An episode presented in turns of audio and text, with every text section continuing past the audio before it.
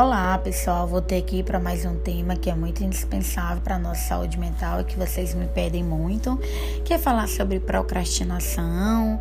É, para quem não sabe, a procrastinação é quando a gente toma uma decisão de adiar ou não completar uma tarefa que a gente se comprometeu a fazer e acaba fazendo algo menor ou menos importante, apesar de saber que vai ter consequências negativas de deixar de fazer aquilo que a gente tinha planejado.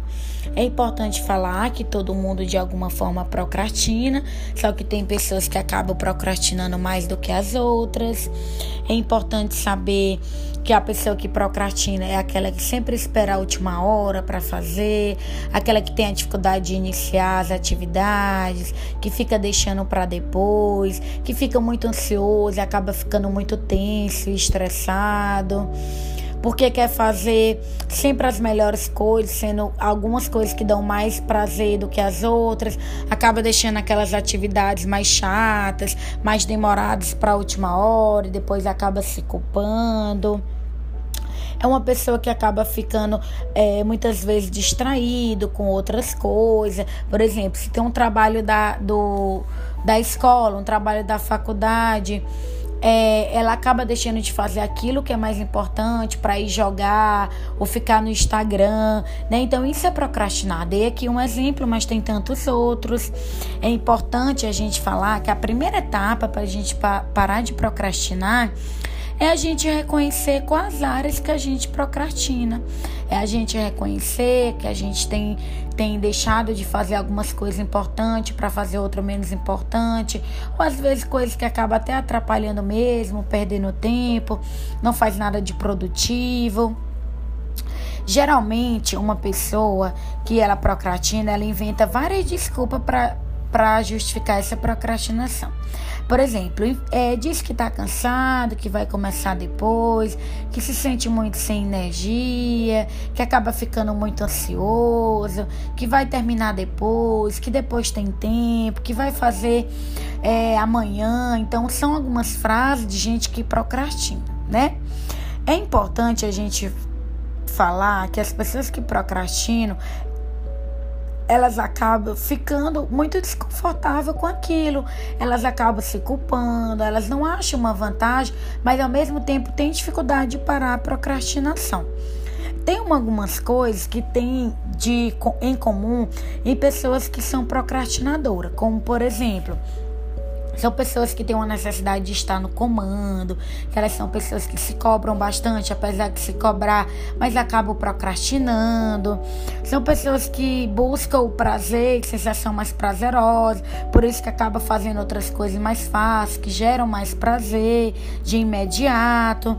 São pessoas que às vezes têm medo do fracasso, medo de ser reprovada e por isso acaba adiando, com medo de errar. Às vezes são pessoas que têm uma baixa autoconfiança, né, e um medo de não concluir ou de não acertar. Às vezes a pessoa que está sem energia ou mais cansada. E é importante a gente saber que essa procrastinação ela tem consequências tanto positivas como negativas. Por exemplo, quais são as positivas? é um alívio do desconforto, de, de sentir que tem que fazer aquela atividade chata, né? Fazer uma atividade que de repente é mais cansativa. E por que, que é positivo? Porque vai escolher uma atividade que dá mais prazer. Mas existem as consequências negativas, como por exemplo a culpa, a vergonha, a autocrítica, acaba se culpando, acumula tarefa, tem perdas, às vezes se sente irresponsável. E geralmente essa procrastinação ela tem um ciclo, né?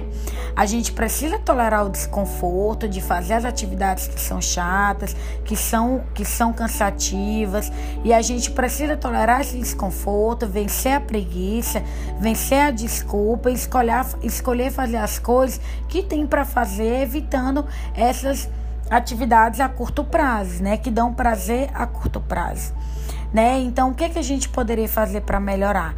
Ajustar as regras, tolerar o desconforto, é, é, é, vencer as desculpas, nos motivar de nós mesmos, né? Não ficar se culpando e remoendo aquilo que deixou de fazer, fazer o daqui para frente.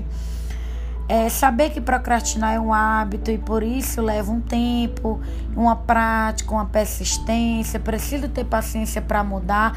Não vai ser da noite para o dia que você vai parar de procrastinar. Você tem que investir, tem que parar, tem que resistir. Então é importante começar de pequenos passos, é ter a insistência, a persistência, agir mesmo sem a vontade, não esperar a vontade para começar.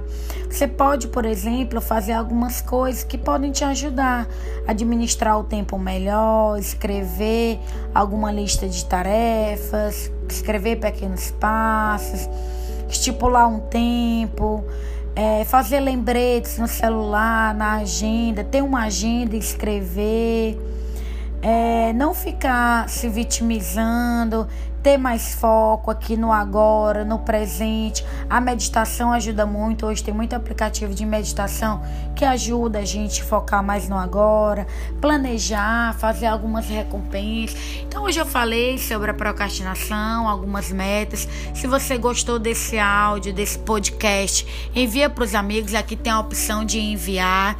Se não me segue ainda no Instagram, meu Instagram é Andressa Versosa Psicóloga. O Versosa é escrito como V V-E-R-S-O-S-A. O meu canal no YouTube é o mesmo, Andressa Versosa. E em breve eu vou fazer outros áudios, tá bom? Um beijo, um abraço e até breve.